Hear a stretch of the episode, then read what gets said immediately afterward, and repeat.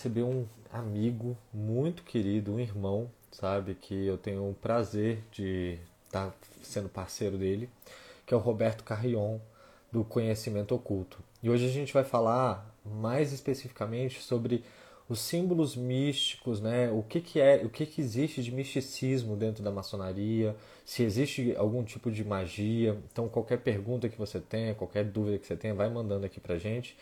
E convido o pessoal aí que vai ser bem interessante. O tema hoje é um tema bem. É, acho que vai ser muito legal para acompanhar essa sessão de lives que a gente está fazendo. Então vamos receber aqui esse grande amigo e irmão, Roberto Carrion, do Conhecimento Oculto. E aí a gente vai falar de símbolos, enfim. Oh, boa noite, Roberto. Boa noite, meu irmão. Como é que vocês estão? Oh, coisa boa. Tô bem aqui. Maravilha. que ótimo. E o bebê? Tá ótimo, tá bem. Tá dormindo agora. Capotou. Que maravilha. o melhor momento da, da casa é quando dá aquele descanso. Aquele descanso, aquele momento, né? De pra acalmar.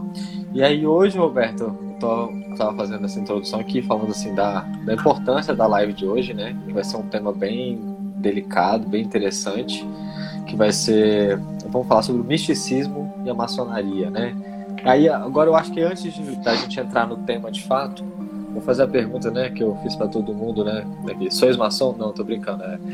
Fazer, fazer a pergunta, como é que foi, como é que a maçonaria entrou na sua vida? Excelente pergunta, meu irmão. Antes até da gente, da gente começar, eu queria só fazer um, um disclaimer, um aviso, que tudo que eu vou colocar aqui é, não representa a opinião oficial da maçonaria. Eu não posso falar pela maçonaria, só quem pode fazer isso é o grão-mestre da potência da qual sou filiado. Então, tudo que eu vou dizer aqui é referente à minha opinião, à minha experiência, às minhas pesquisas e à minha vivência. Então, não estou aqui para representar nem falar por, mas eu estou aqui para partilhar com vocês, é, como o Bruno, o Frater Pelicanos, né, falou, é justamente trazer a minha vivência, trazer a minha experiência, trazer as minhas percepções. Então, a ideia aqui é a gente fazer esse compartilhamento. E é uma ótima pergunta é, que você me fez, meu caro Frater, é, de, de contar como é que, que aconteceu. Antes de tudo, gostaria de agradecer o espaço, agradecer o, o convite. É um grande prazer estar aqui conversando contigo. É falar de um tema que eu gosto tanto. É tanto o misticismo quanto a maçonaria. Não digo nem que eu gosto, eu sou apaixonado pela maçonaria. E se eu tô é, dentro da, da, da senda como um buscador, eu devo muito ao interesse pela maçonaria, que começou desde muito jovem, desde quando eu tinha lá meus 10, 11 anos. Meu avô é, materno era maçom e tinha aquela aura misteriosa sobre a maçonaria, sobre o que era, o que não era, e a gente vai crescendo e pesquisando sobre, sobre esse universo e vai aguçando a curiosidade. A gente vai vai querendo saber mais e na verdade começou por aí, é, por essa aura misteriosa em torno do meu avô. E você buscando os símbolos, buscando é, a simbologia, buscando entender o que é, o que, é que ele fazia, eu fui descobrindo, despertando e você acaba se conectando. Até que tempos atrás, acho que, deixa eu ver, uns oito anos atrás, é, oito para seis anos atrás, é, acho que deve ter sido uns seis anos atrás, é, eu fui convidado por um, por um parente meu, que também é maçom, fui convidado para participar na potência da qual ele faz parte. Então, vem, você vem de uma dinastia maçônica, então. É, é, se a gente fosse colocar. Eu que não gosto muito dessas coisas da carteirada, né? Mas, mas seria, seria a terceira geração, né? De maçons na família. É, não sei se a gente vai para a quarta geração, vamos ver, mas assim, meu irmão tá na, tá na ordem de Molay, também tem interesse, então não sei se ele vai, se ele vai seguir. Mas seguiu mais ou menos nessa linha. Mas cada um, cada geração enxergou a maçonaria, enxerga a maçonaria de um jeito diferente. E a gente vai até conversar, acho que a gente conversa um pouco sobre isso hoje, e isso que é o bacana, que a maçonaria ela proporciona isso, a gente ter percepções diferentes, entendimentos é, diferentes dentro de uma mesma senda. Então, é uma grande escola que proporciona saberes diferenciados.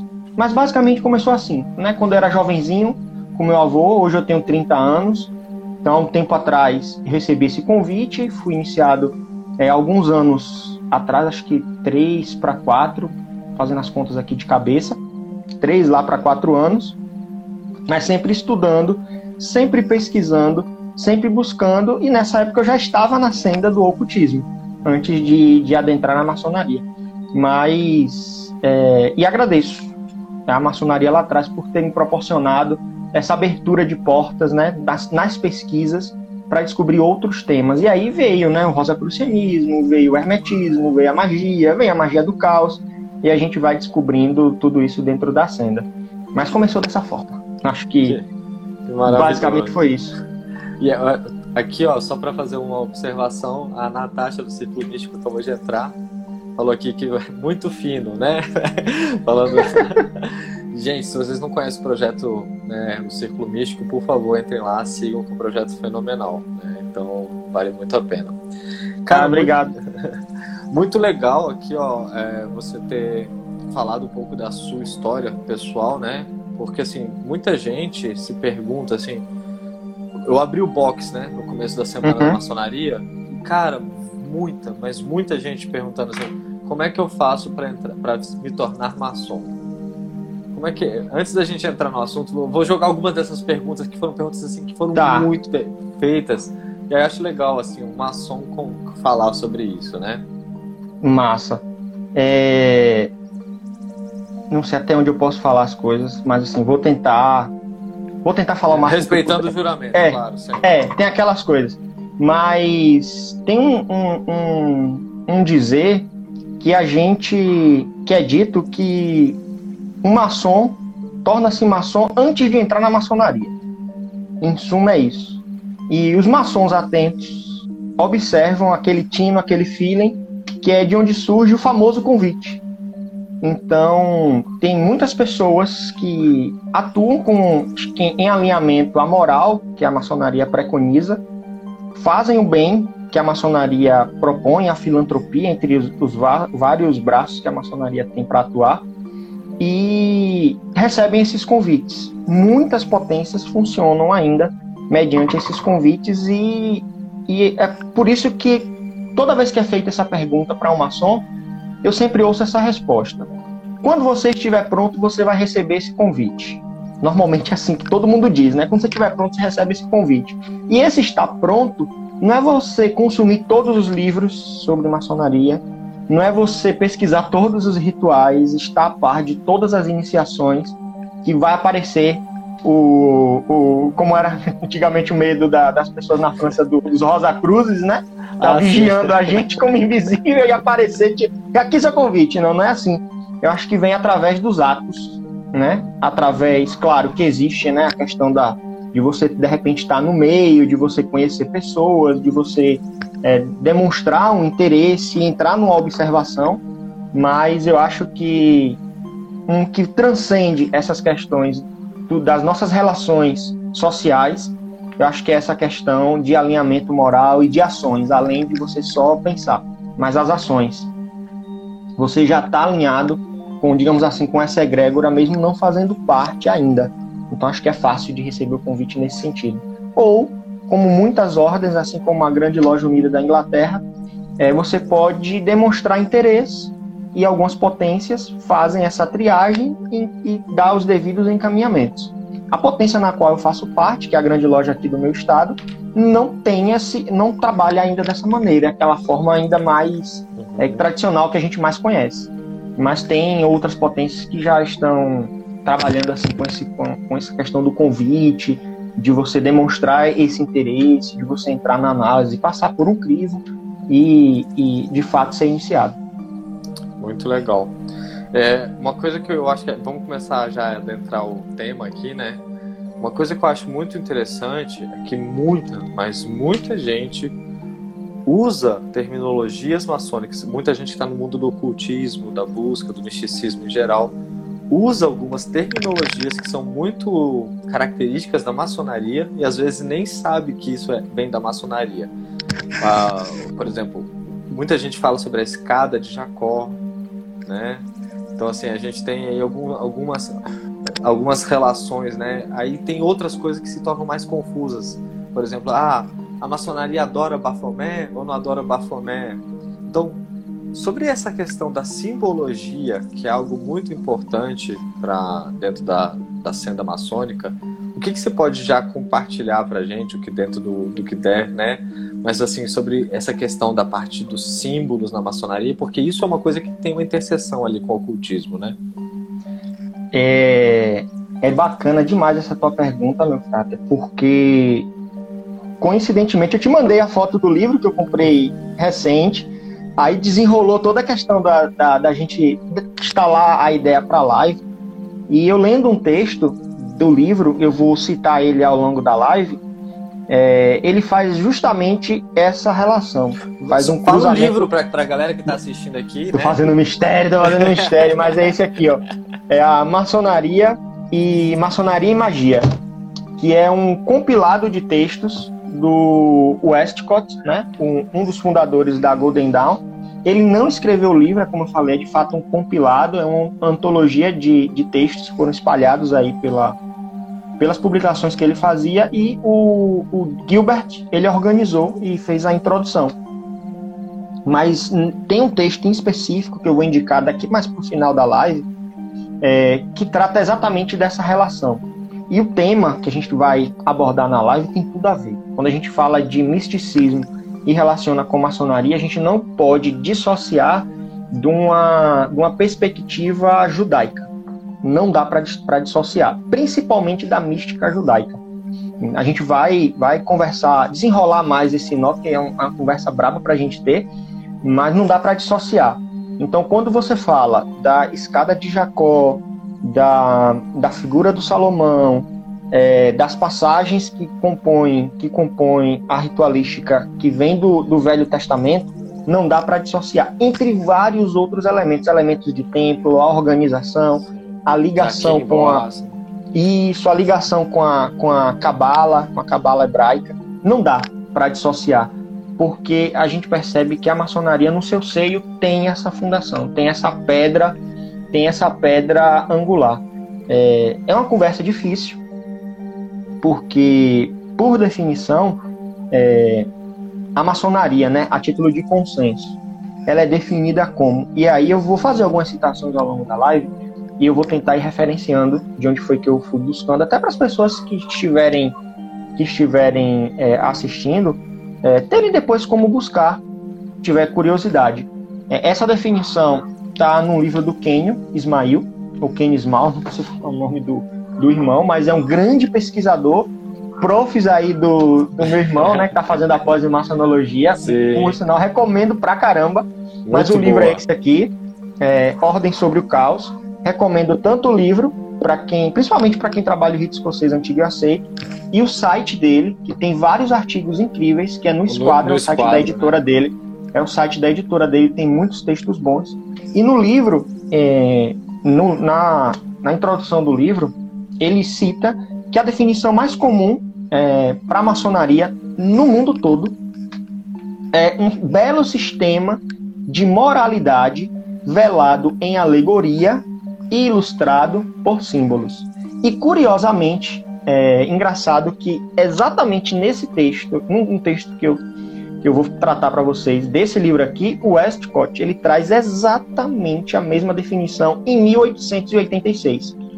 E ele diz: a franco-maçonaria define a si própria como um sistema de moralidade velado alegoricamente e ilustrado com símbolos exatamente a mesma coisa em 1886. O, o título do texto é A Religião da Franco-Maçonaria Iluminada pela Cabala. A gente vai conversar mais sobre ele, mas para dar start aqui na nossa conversa, a gente começar a entrar no tema, é importante a gente definir isso.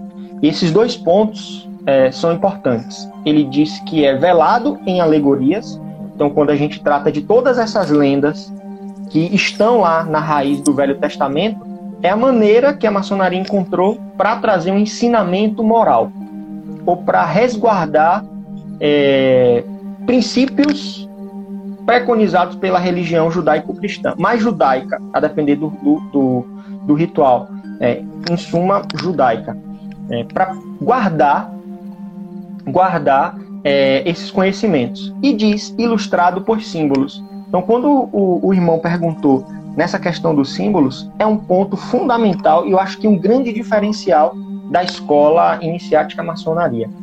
É justamente a gente trabalhar com símbolos. Os símbolos que são essas grandes, essas grandes chaves. Mas é, ainda na, na definição, e quando ele diz que é um belo sistema de moralidade, já cai por terra uma série de outros conceitos e definições atribuídos à maçonaria, como religião. Como, acho que já vou dar um mega spoiler sobre a live, é, ou sobre um tema que ficou de bastante curiosidade. Tem magia na maçonaria? Na própria definição, isso já cai por terra. Isso já cai por terra. Ela é uma escola iniciática, mas ela está extremamente alinhada com princípios filosóficos, pensamentos filosóficos. A gente vai trabalhar é, a espiritualidade, sim.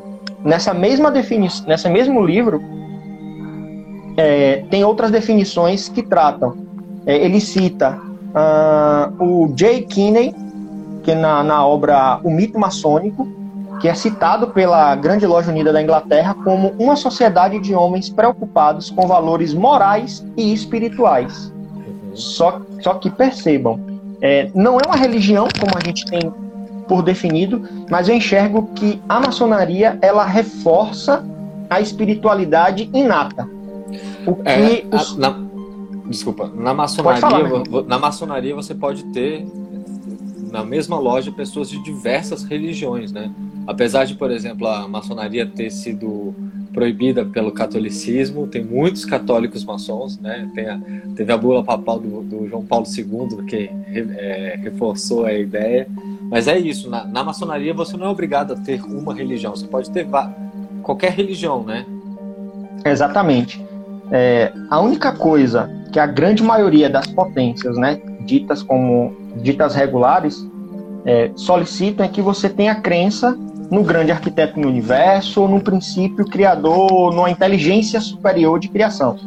E aí ganha diversas conotações, a depender do, da, o, da o princípio religiosa. teísta, né? É necessário que você tenha uma visão teísta do mundo, Sim. né? Para poder estar tá de acordo. Afinal de contas, você não vai entrar Perfeito. numa escola se você não tem uma visão teísta, se você não vai entrar numa escola que siga isso, né? Uhum. Por isso que, que eu digo que reforça. Uhum. Ela, apesar de não ser uma religião, ela reforça a religiosidade. E reforça essa religiosidade como? Através exatamente do misticismo. Eu acho que a grande chave é exatamente a experiência mística que vai trazer essa amplitude da, da compreensão da religião. E quem traz e quem traz essa sabedoria, esse conhecimento, além das alegorias, e aí eu digo que as alegorias estão, é, na sua maioria, ligadas ao que está no Velho Testamento, a depender do rito, falo isso é, por causa do, do, do, rito que eu sigo, que é o escocês antigo e aceito, né, que, eu, que eu trabalho em loja, é o escocês antigo e aceito, é, que tem essa ligação com o Antigo Testamento, com as diversas lendas, com as diversas figuras. Então, o ensinamento é realizado através dessas alegorias, dessas figuras judaicas, né? Porém, os símbolos transcendem as religiões, porque aí a gente vai entrar na seara da moralidade. Então, independe de religião. A gente, quando a gente entra na seara de moral e de ética, a gente vai transcender, porque a gente está falando de princípio, de base. Então, é comum a qualquer que seja a religião, tanto, tanto a ética quanto essa moral. E o símbolo traz exatamente é, esses conceitos. Tem outras outras citações, né, sobre sobre maçonaria. É, deixa eu ver uma, uma interessante aqui. A grande maioria reforça essa questão moral e eu acho que já cai por terra é, o ponto da dessa coisa que muitos pensam que é uma religião e, como já falei, não é. Mas tem uma, uma pergunta que é feita: é, se a maçonaria é filosófica, já que ela não é religiosa. É, e ela diz sim, né? Um, um dos textos que eu trouxe diz sim, a maçonaria é filosófica, pois ela trata do conhecimento e da moral humana, como eu estava falando. Por, portanto, tem um caráter antropológico e antroposófico. Esse, essa citação é do livro A Filosofia da Maçonaria Simbólica. Então, a gente vai trabalhar a moralidade. E como? Através do estudo da simbologia. E o bacana de se trabalhar a simbologia é que o símbolo ele não conversa, ou pelo menos na escola iniciática, ele não deve conversar em, primeiro, em primeira instância com o seu consciente. Acho que a grande sacada é essa. Ele não conversar com o consciente, e sim ele se comunicar com o seu inconsciente. Ele penetrar no seu inconsciente. Acho que a, isso é a minha opinião, tá? É a minha ideia, a minha percepção. É, o símbolo, apesar dele ter um, uma definição, uma objetividade, ele vai conversar inicialmente com, com o seu inconsciente. E isso é importante. Muitos é, têm a ansiedade de, de pesquisar, de querer descobrir o que vai acontecer na iniciação, quais são os símbolos que vão estar na iniciação. Principalmente a iniciação maçônica já está mais do que mega difundida. Para quem tem interesse em ingressar, eu recomendo não pesquisar nada, não pesquisar nada, porque é dito que estraga a experiência, não vai. Muitos maçons dizem não vai é, acabar com a curiosidade, vai estragar a surpresa. É, eu parto de um outro princípio eu acho que vai estragar a surpresa, vai estragar a experiência e você vai você acaba perdendo a oportunidade de ter exatamente essa experiência mística. Exatamente a oportunidade do, do símbolo, da, do ritual, se comunicar com o seu inconsciente. Quando você estuda antes, quando você busca antes, você está com o seu racional extremamente ligado e tentando fazer essas conexões tomando como referência que você pesquisou anteriormente. Você e traz para você... o mundo racional, né? Exatamente. Você traz para o mundo racional. E quando você não pesquisa e você experiencia totalmente aquela vivência, você fala com as suas emoções e você fala com o seu inconsciente. Depois, você vai refletir sobre tudo o que aconteceu e aí sim você vai processar, guardar e esquematizar aquilo através do racional. Mas quando a gente pula essa etapa, é difícil. Tanto que o livro que eu citei do, do Kenyon, ele trata de. de faz um, um ampassant por todos os 33 graus do rito escocês antigo e aceito. Mas eu não li coisas além do grau que eu estou hoje. Porque realmente eu não quero estragar a surpresa que vai além da surpresa. Não é só o conhecimento pelo conhecimento, porque o conhecimento que está na maçonaria ele está difundido e espalhado em vários lugares. Você vai, se você catar um punhadão de livro aí, você vai conseguir encontrar vários dos conhecimentos. Aqui atrás tem um bocado. Posso pegar qualquer, vários desses daqui que a gente vai encontrar. Mas é justamente é, você ter a surpresa, é você através do ritual, através da comunicação com o seu inconsciente, através do que o símbolo quer trazer, através do que a alegoria traz para ti, é que o o conhecimento ele aflora de você. E eu digo, digo isso baseado na minha experiência de iniciação. Muito legal. Então, só fazendo assim uma recapitulação, assim, uma coisa que a gente viu aí, que na maçonaria é muito comum você ter pessoas de diversas religiões. A maçonaria ela não é uma religião, ela é uma escola filosófica e moral, né? E então, tem gente que às vezes nem imagina, mas gente, tem um monte de evangélico, católico, maçom, né? Um monte não, se eu for, se eu for colocar em porcentagem, 90% de uma loja maçônica. É, né? É, é muito, sim. E aí a gente. Isso é, isso é para mostrar, primeiro, para quebrar os preconceitos, né? E o segundo ponto, que é uma, toda escola iniciática, que nem o nosso frater nos elucidou, nos aclariou aí, toda escola iniciática ela vai trabalhar com símbolos, né, com mitos, com alegorias, com histórias. Por quê? Porque elas estão trabalhando por trás do tecido racional. É? Existe o conhecimento racional, mas também existe o conhecimento né, que está ali do nosso inconsciente, conhecimento mais profundo que, que habita em nós, e por isso que a maçonaria usa tantas alegorias. E aí agora vamos falar um pouquinho assim, muito você falou assim, muito da maçonaria está ligado à tradição judaica, ao Antigo Testamento, à Bíblia, né? Como é que você vê isso? Porque assim a tradição judaica, né? A gente, muita gente tem às vezes um preconceito, ou, só pensa assim, cabala de judeu, ou então já pensa na, nos cristãos mais radicais. Como é que você vê essa adequação da simbologia da maçonaria dentro, utilizando isso, né? se existe algum conflito com essas outras linhas cristãs, evangélicas, judaicas. Como é que você entende isso, meu irmão? Não vai, acho que assim, não, tem, não vai ter conflito, porque é, na maçonaria existem mais de 200 ritos. 200 é, ritos maçônicos. Então, eu acho que é mais de 200 a 300. E cada um vai tratar dos conhecimentos é, da maçonaria de forma diferente. Uns mais cristãos, outros mais judaicos, outros sem nenhuma alusão é, a qualquer uma dessas vertentes. Então, já vou responder aqui a pergunta do Mateus. Todos têm influência judaico-cristã? É muito mais judaica, tá, Mateus? A gente tem muitos cristãos na maçonaria, mas os ritos têm uma influência muito mais judaica do que cristã a gente coloca judaico-cristã para ficar tudo num guarda-chuva. Mas quando você estuda de fato e você pesquisa, você percebe que tem muito mais é, da tradição judaica do que da, da, da tradição cristã. Agora, tem ritos que são essencialmente cristãos e ritos que não fazem nenhum tipo de alusão à, à religião, é, que não tem a Bíblia ou não tem citações bíblicas. Então, acho que não causa esse conflito, porque você pode buscar e encontrar o que está alinhado com, o, com a sua, digamos assim, com a sua vertente religiosa, para a gente não ter essa, esse choque.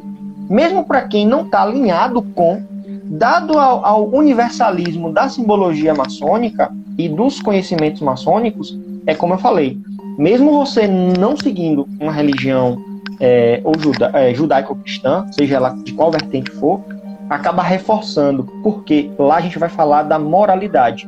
A gente vai trabalhar no âmbito filosófico e moral. Então, as discussões é, não entram nessa seara, mesmo que a gente utilize tal simbologia ou lenda. Então, acho que só vai ter conflito se você realmente se afinar dentro de, desse contexto para buscar conflito. Mas, é, particularmente falando, creio que não. Pelo contrário, só reforça.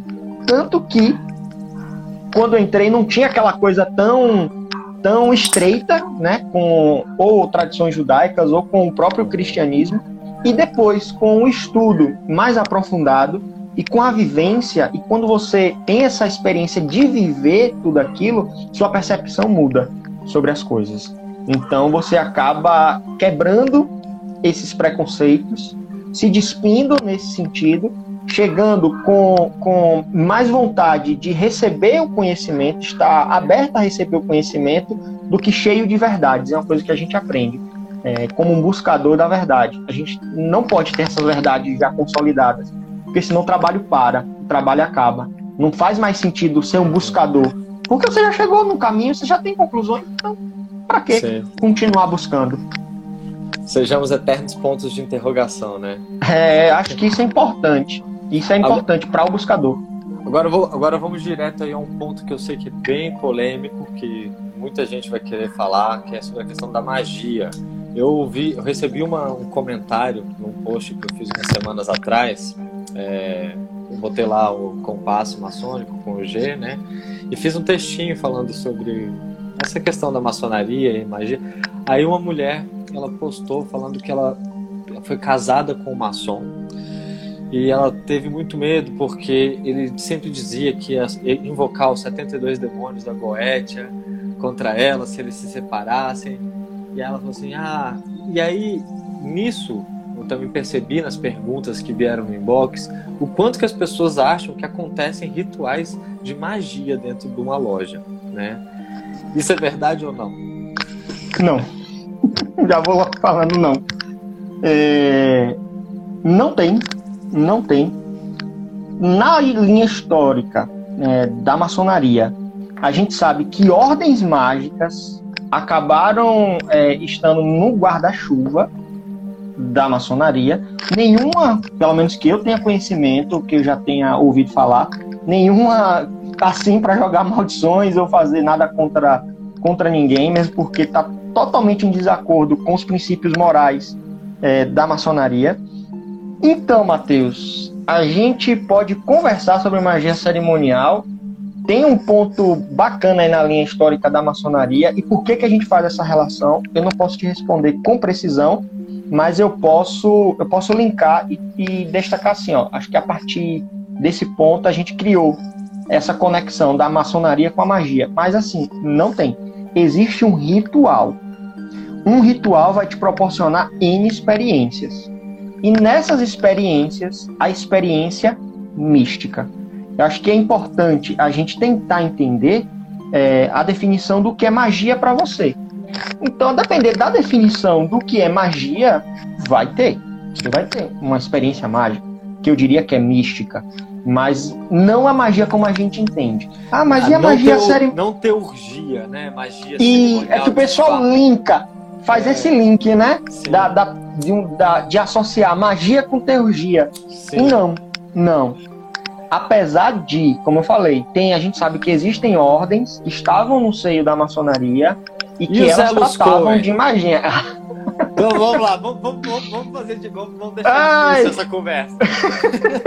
tá ficando, tá me apertando, mas vamos e, lá. E Martinez e Pasquale com os Elos Cohen? Então, como é que, então, como é que ele ele tava, né, associado Quer fazer um preâmbulo a... sobre sobre para contextualizar, pra, porque assim, talvez nem todo mundo. Primeiro que assim, a Natasha ela fez uma ótima observação aqui, né? Falando assim, o que é magia para cada um, a gente define isso.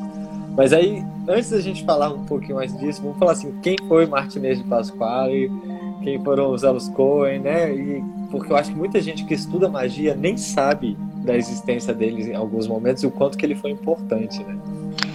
Então, tu vai me ajudar agora, tá? Tu me ajuda pra eu lembrar de tudo. Tu me ajuda pra eu lembrar de tudo. Mas, ó, o Martinez de Pasquali foi um grande teurgo, é, um grande, um grande mestre. Viveu na França, não me lembro com precisão o século, século XVIII ou XIX, é, 18, se eu não me engano. Acho que, é 17 ou 18. 17 ou 18. É, é Vou, é, vou chutar aí, 17 para 18, mas tendendo para o 18. É. É, se não falha a minha memória, ele era espanhol. Ele era espanhol, é, foi para a França. Lá, dentro andou do seio. Haiti. Andou pelo Haiti, né? Tinha, é, na, morre no Haiti, na verdade. Morre né? no Haiti, exatamente. Morre no Haiti.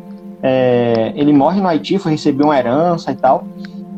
Ele desenvolveu um sistema próprio, é, difícil de ser repetido, replicado é, seus, seus efeitos, mas ele desenvolveu um sistema de reintegração do ser humano com o absoluto. Acho que é o que dá para contextualizar para que qualquer pessoa entenda. Ele criou um sistema de reintegração com o absoluto através de operações teúrgicas, através de uma ritualística e tudo isso aconteceu dentro de uma proposta, dentro de uma de uma loja maçônica. E a partir daí, da, após a morte do Pasquali, a gente tem dois, duas vertentes que foram criadas com o Willermos, né, dentro do a ele, o Willermos era um Willermos era um maçom daqueles maçom roots e ele cria um, um, um rito maçônico para tentar resgatar e preservar essa tradição.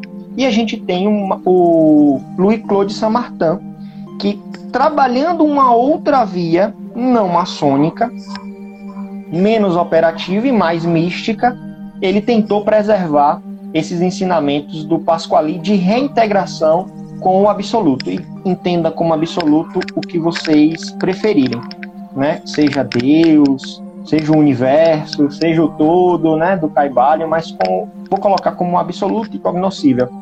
E aí ele de, dessa vertente, a gente tem o martinismo, e aí o martinismo depois vai se reconectar lá na frente com papos também com maçonaria. Sim, sim.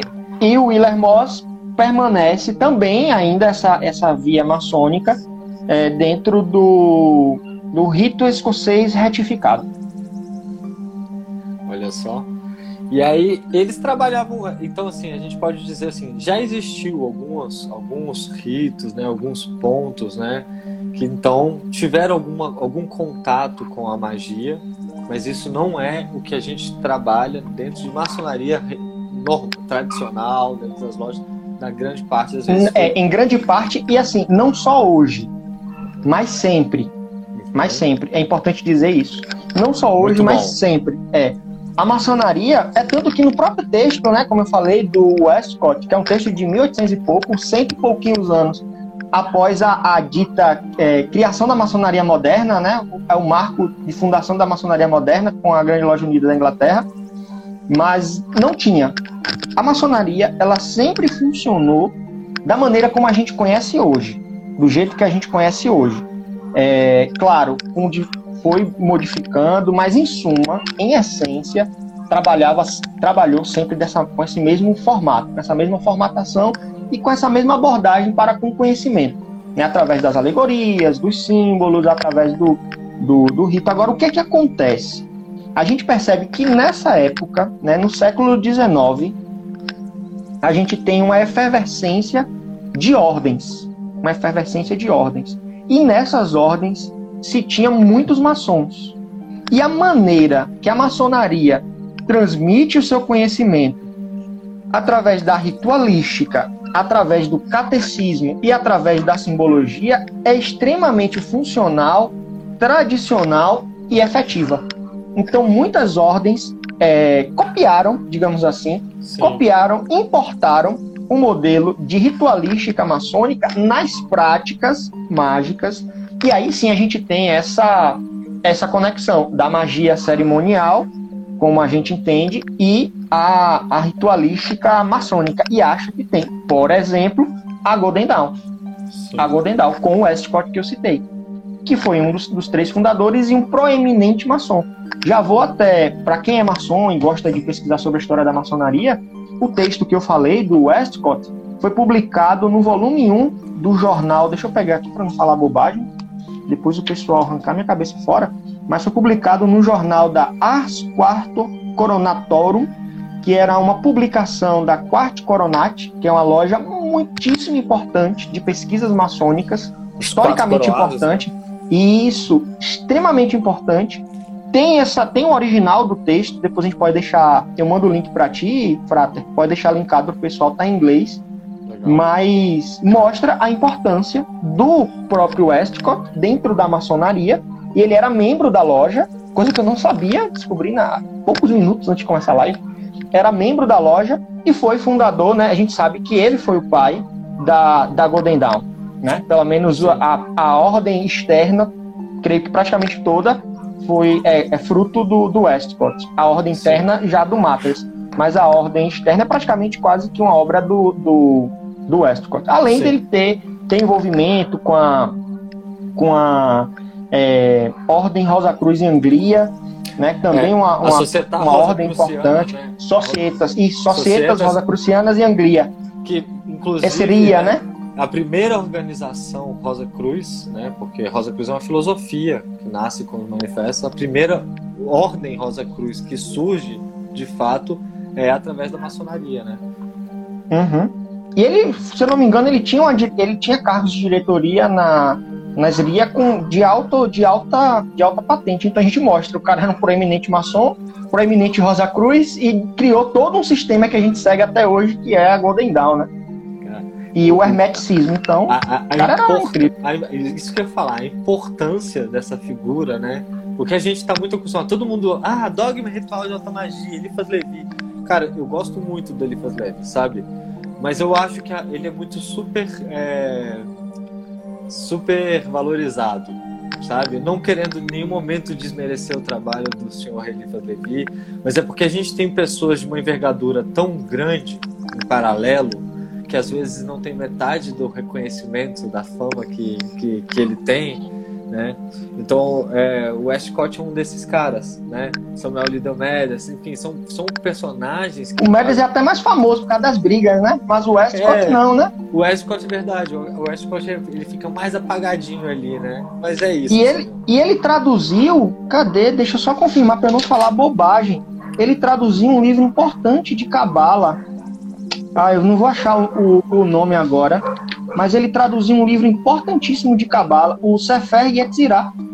Foi a primeira tradução para o inglês, foi do, do Westcott. Olha só. Se não falha a memória, se não falha a memória, foi citado por ele, então briguem com ele, tá?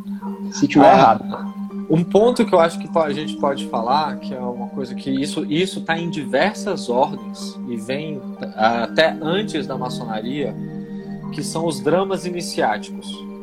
Que eu acho que muita gente que nunca entrou e nunca fez parte de uma ordem que trabalha com esse tipo de sistema, que são várias que hoje atuam, né, com os dramas iniciáticos, será que a gente consegue falar um pouquinho sobre os dramas iniciáticos, talvez assim, né, com esse olhar um pouco mais, sem revelar de fato uhum. os Sim. dramas usados na maçonaria? Perfeito.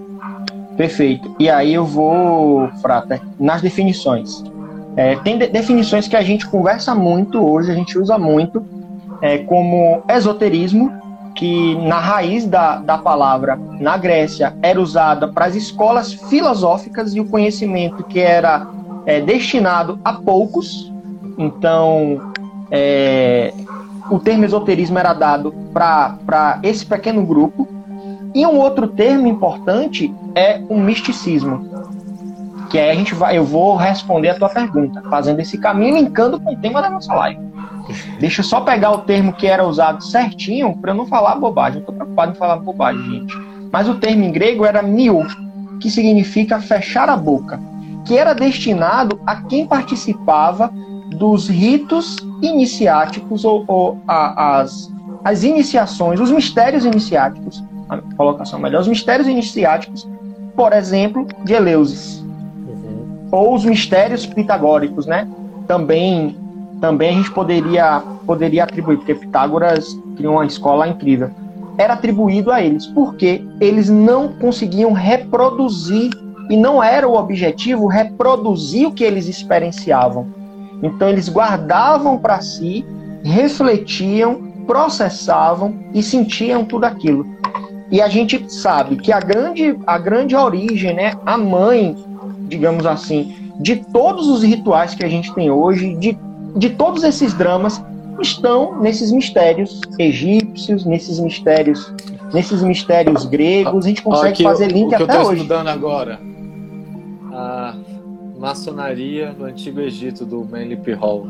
Pois é. Ele fala do Krata Repo aqui. Pois é, não dá. Quando a gente tem aquele negócio, o pessoal fica fazendo é, piada que tudo vem do Egito, mas é porque o berço está lá, né? De, muita coisa que a gente estuda, o berço está lá. Então, com certeza, dá para gente, dá para gente fazer, fazer essa, essa grande conexão por causa disso. E a importância do drama é justamente pelo que a gente conversou no início e por esse, por esse misticismo, por essa experiência mística, porque o misticismo ele não conversa com o intelecto, ele começa no sentimento e ele atinge o inconsciente. Ele conversa com a alma. Então, é diferente. É até, é até difícil verbalizar é, algumas coisas, mas é diferente. Ó, o Leopoldo colocou é o saber, querer, ousar e calar. É exatamente quando a gente fala do calar, é exatamente esse esse é esse misticismo. É a gente quietar, né? Quietar pensamento, e experienciar tudo isso. E o objetivo do drama é conversar com essa camada, porque o intelecto a gente conversa com o livro, a gente conversa com, com o debate, mas o drama ele vai trabalhar uma linguagem que seja a linguagem simbólica, né, que o símbolo conversa né, com esse inconsciente, seja através do gestual, com camadas que não, não vão processar tão rápido assim.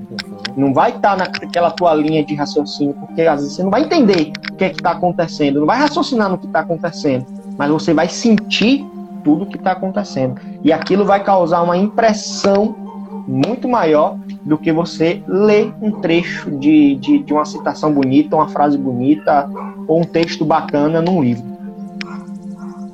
Muito poderosa essa colocação, né? E é isso, né? O drama iniciático, ele vai num lugar dentro de nós que. E aí, voltando, só fazendo o link aqui, e é onde eu, Bruno Pelicano, acredito que é onde acontece a magia.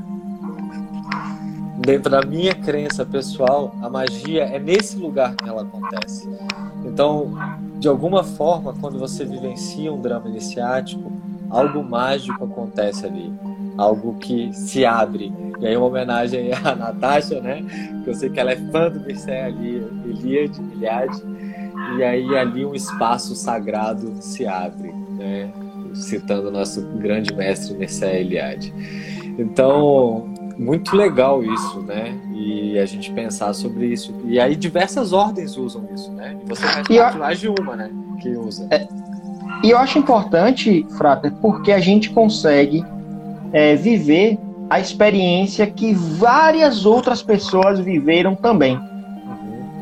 A gente vai, vai vivenciar a mesma história que várias outras pessoas vivenciaram. A gente vai se conectar à corrente de todas essas pessoas. Que quando a gente fala 300 anos de maçonaria, é sabido que é muito mais antiga. A gente tem textos maçônicos datados de 1300, 1400, se não é, falha a memória agora. Régios, o poema pois é. Régios, é. Eu tenho, eu tenho uma versão facsímile aqui, é linda demais, porque tem as fotos do poema original, assim. É de 1390, já tá pois é. falando. Pois é, e eu tô citando e eu estou citando a maçonaria. E quando a gente pegar qualquer outra dessas ordens, a gente vai estar se conectando a essa cadeia de todas as pessoas que vivenciaram tudo isso. E é, esse drama, esse drama iniciático é uma, é um, como você falou, é um portal para a gente conseguir é, experienciar tudo isso também. É a oportunidade que a gente tem para se conectar com todas essas pessoas que passaram por esse caminho. É o que a, a Dion fala sobre as ordens né, iniciáticas é a gente caminhar por um caminho palmilhado por várias outras pessoas. Então, é dada essa importância, além de aspectos interessantíssimos no que a gente, no que a gente trata é, sobre o, o, psicológico. Que aí daria para a gente fazer uma live só para falar dessa isso. temática. Só sobre essa temática já seria é, incrível. Então, você, eu acho que uma coisa que fica legal para todo mundo que está assistindo, para quem não é maçom, né, e quer entender o poder, o grande poder da maçonaria, eu acho que vou falar e você vai me corrigir. Isso é uma visão pessoal, né? O grande poder da maçonaria ele não está nas conexões que você vai fazer. O grande poder da maçonaria não está nas pessoas que você vai conhecer dentro da loja. Isso é muito bom, né? No suporte que você pode receber dos seus irmãos, né? Tudo isso acontece. Mas o grande poder da maçonaria é promover a experiência de um caminho né, extremamente é, repleto de significado, porque todo símbolo, todo mito, toda lenda tem um significado, que é algo além, né, através de experiências que podem romper esse nosso racional. Né. E aí isso é muito único, e é uma coisa que tem acontecido, que nem o nosso irmão Roberto nos falou, acontecido há séculos, né? É, pessoas ah, melhorando, trabalhando, mas que numa mesma intenção. E se a gente for atrás mesmo, a gente pode falar que isso está acontecendo há milhares de anos, né? Porque é isso. Se você pegar os textos antigos, dizem que as pirâmides eram câmaras de iniciação, né? É, lá em Portugal a gente tem o Quinta da Regaleira, né, que é um túnel onde os templários faziam essa iniciação, que tem todos o mesmo simbolismo, né, que a gente pode ter. Então são pontos aí que eu acho que são muito interessantes para quem gosta e quem é interessado em maçonaria já entender isso. E como grande dica e conselho foi aquilo que eu falei. É, se você quer, seja qual for, não precisa ser a maçonaria, mas seja qual for a ordem que você pretende entrar e que ela tem esse processo de iniciação, não pesquise sobre a iniciação. Eu sei é. que, é, claro, que tem que ter uma confiança no lugar que você vai estar, obviamente, né? Porque a, é uma grande entrega que é feita. E eu digo a vocês que é uma grande entrega. Mas não pesquisem sobre a iniciação. Não pesquisem. Porque naquele momento, a matéria-prima de trabalho daquele laboratório é você. Uhum. O personagem central na iniciação é você. Não é só o físico te iniciando. Por, mesmo que eu diga que é, eu falei, né, que a maçonaria não tem essa conotação religiosa, mas ela tem essa experiência é, mística, tem essa coisa mística. É quando você não se entrega dessa forma, você perde a grande oportunidade. E iniciação a gente só vive uma vez. É. Iniciação só existe uma vez. Não existe duas iniciações. Iniciação só existe uma vez. E perder essa oportunidade é um prejuízo. E digo a vocês que eu entrei, literalmente, eu entrei uma pessoa no templo no dia que eu fui iniciado, eu entrei uma pessoa, um Roberto, e eu saí um outro Roberto. E a sensação que me deu é que, de fato, é, eu estava conectado a um grande computador, um computador gigantesco, e que estava fazendo um download na, na, na, no meu corpo, na minha alma, na minha mente. A sensação que eu tive depois da minha iniciação foi essa que eu estava conectado a algo muito maior e que eu estava sendo sendo é, presenteado ou, ou, ou, sendo agraciado e recebido por essa por essa essência de maçonaria. Você enxerga as coisas de um jeito diferente, demora para você processar é, depois da iniciação e depois que você começa a estudar a simbologia, a iniciação ela ganha um outro nível de compreensão ainda maior do que você tinha quando você vivenciou. Porque naquele momento não é para você vivenciar é, o que significa, é, sei lá, o que significa o sal, o que significa um escrito que está na parede, o que significa aquela veste. É para você ter o sentimento, é para você é, ter o medo, é para você ter a surpresa, é para você ter é até, é até difícil falar, porque você vai fazendo aquela, aquele retrospecto, é a dúvida se é aquilo que você quer, porque na minha cabeça passou várias vezes, eu, eu vou sair daqui, eu vou sair daqui, eu vou sair daqui, eu vou sair daqui, eu vou sair daqui. Mas algo maior que despertou dentro de mim disse: calma, calma, respira, que vai dar tudo certo. E quando você termina, que você passa por tudo aquilo, aquele turbilhão de emoções, e acho que é, isso é grande, a grande importância, deixa uma marca que eu digo a vocês, é eterna. Então, independente da instância, a gente tava, a gente assistiu a live é, ontem, né, com o nosso amigo da Academia Maçônica e falou que não existe ex-maçom e não existe ex-maçom nem na, na questão burocrática e eu acho que nem nessa questão de alma nessa questão. É, eu vou colocar espiritual, mesmo que a maçonaria não trate disso, mas assim, eu tive, eu senti essa experiência. É, nem na questão espiritual. É uma marca que você vai carregar para o resto da sua vida.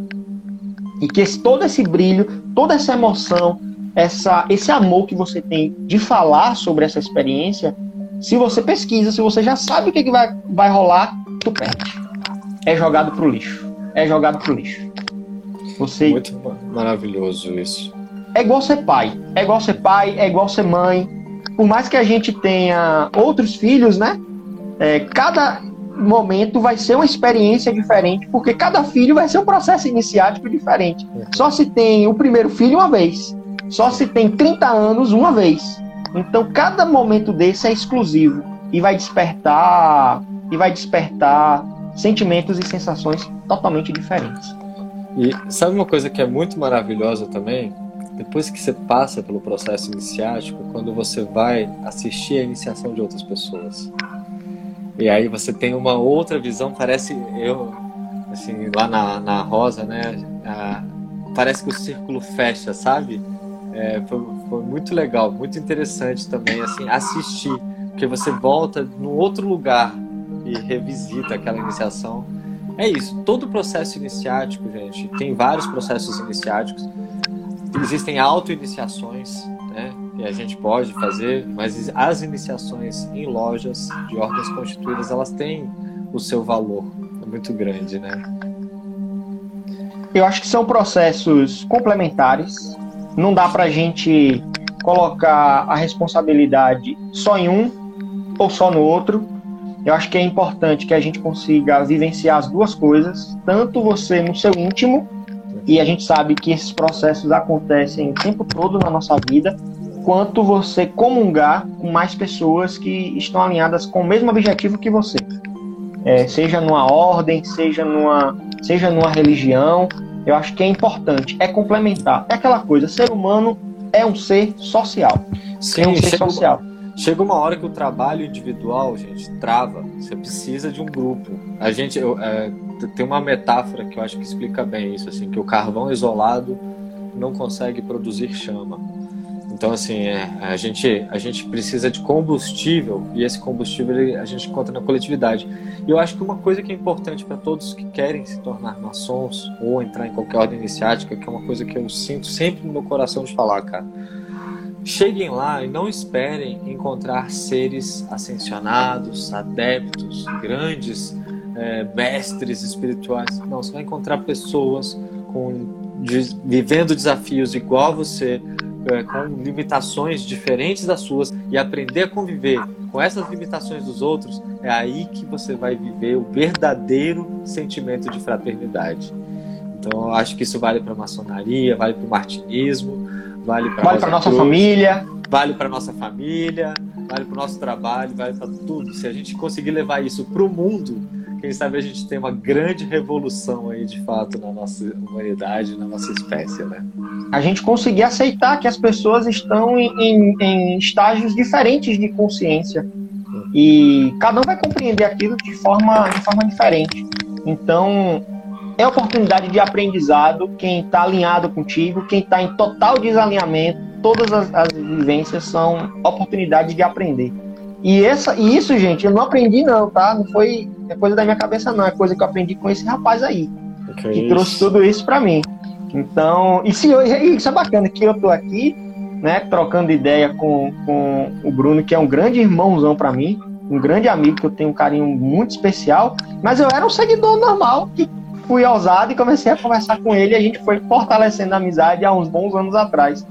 E hoje a gente está tá aqui compartilhando. Mas ele que me ensinou. Eu digo a vocês que ele me ensinou é, me mostrou a ter mais paciência, a ter mais amor com quem a gente menos gosta ou com quem a gente detesta, odeia, morre de raiva. E isso é importante. E eu digo a vocês que essa, essa experiência, é, que esse conselho que eu recebi foi importante para eu compreender a maçonaria de um jeito diferente. E foi, aprendi com um não maçom. Eu aprendi com um não maçom. Porque volto no que eu falei no início da live. Volto no que eu falei no início da live que a gente, que normalmente a grande maioria do, do, dos maçons são maçons antes de entrar na maçonaria. Ah, meu Deus do céu, é que o olho enche d'água. Meu irmão, eu acho que é assim, trouxemos muito, muita informação muito valiosa. Eu acho que quem tiver olhos para ver que veja, quem tiver ouvidos para ouvir que ouça, né? E para mim é uma felicidade sempre a gente poder trocar ideia, nossos WhatsApp. É, eu vou deixar aberto para você falar um pouquinho sobre o conhecimento oculto, né? Sobre o seu projeto, é, fala do canal do YouTube, fala da página do Instagram também. Maravilha. Então, pessoal, é, eu tenho um projeto aqui no Instagram é, que é chamado Conhecimento Oculto. Por favor, curtam, sigam, comentem, que isso é importante. Isso motiva, motiva a gente a continuar produzindo conteúdo. Todo conteúdo que eu trago é fruto do que eu estudo de fato, do que eu produzo. Eu detesto trazer algo por obrigação ou porque tá na vibe ou porque é o momento que tá todo mundo falando sobre. Eu gosto de trazer realmente aquilo que tem conexão comigo e buscar pessoas que tenham essa, essa paridade. Tem uma página aqui no Instagram, que é essa que está aqui na live. Tem o um canal no YouTube, então tem um monte de vídeo lá. É, o projeto está passando por uma reformulação demorada, que primeiro está sendo um processo de reformulação pessoal que está reverberando no projeto, mas a gente vai, vai mudar. Muita coisa do que a gente falou aqui daria para fazer mais umas três, quatro, cinco, seis lives, uma série inteira. Tinha muita coisa que eu queria falar ainda, mas a gente vai caminhando por várias outras, outras vertentes aí, por outros caminhos e a gente vai abordando outras temáticas.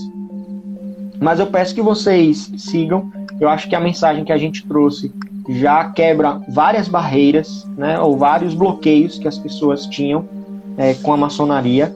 É, saibam que essa experiência mística ela vai estar tanto na maçonaria quanto no metrô, tanto no seu trabalho, tanto é, você lavando prato, você tem essa oportunidade de se sentir integrado com esse absoluto. E isso é o, é o misticismo, isso que a gente entende hoje como misticismo. É, Para abordar é, com maior profundidade essa temática, eu queria fazer uma indicação de um vídeo é, da série Presença e Harmonia da Ordem Rosa Cruz Amorque, o professor Fábio Mendel, deixa eu só para não falar o nome do professor, Mendia, Fábio Mendia, ele é doutor em ciência da religião.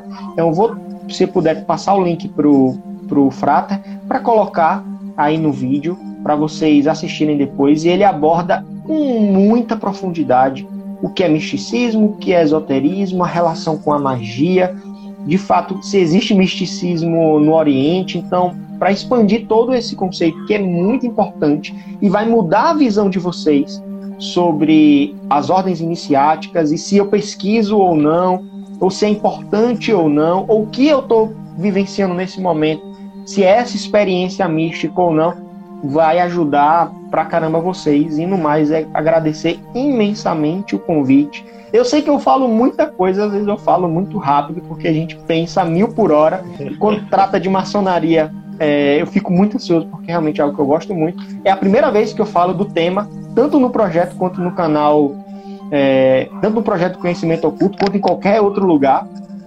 É que realmente eu falo abertamente sobre maçonaria.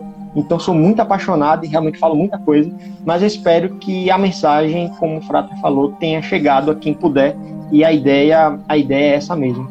É, e no mais, é o meu dizer de sempre, luz na sua jornada. Ah, que maravilhoso. Então é isso, meu irmão. Muito obrigado, muito obrigado e uma boa noite. Obrigado, meu irmão. Boa noite também. Até mais, pessoal. Tchau. Tchau, tchau.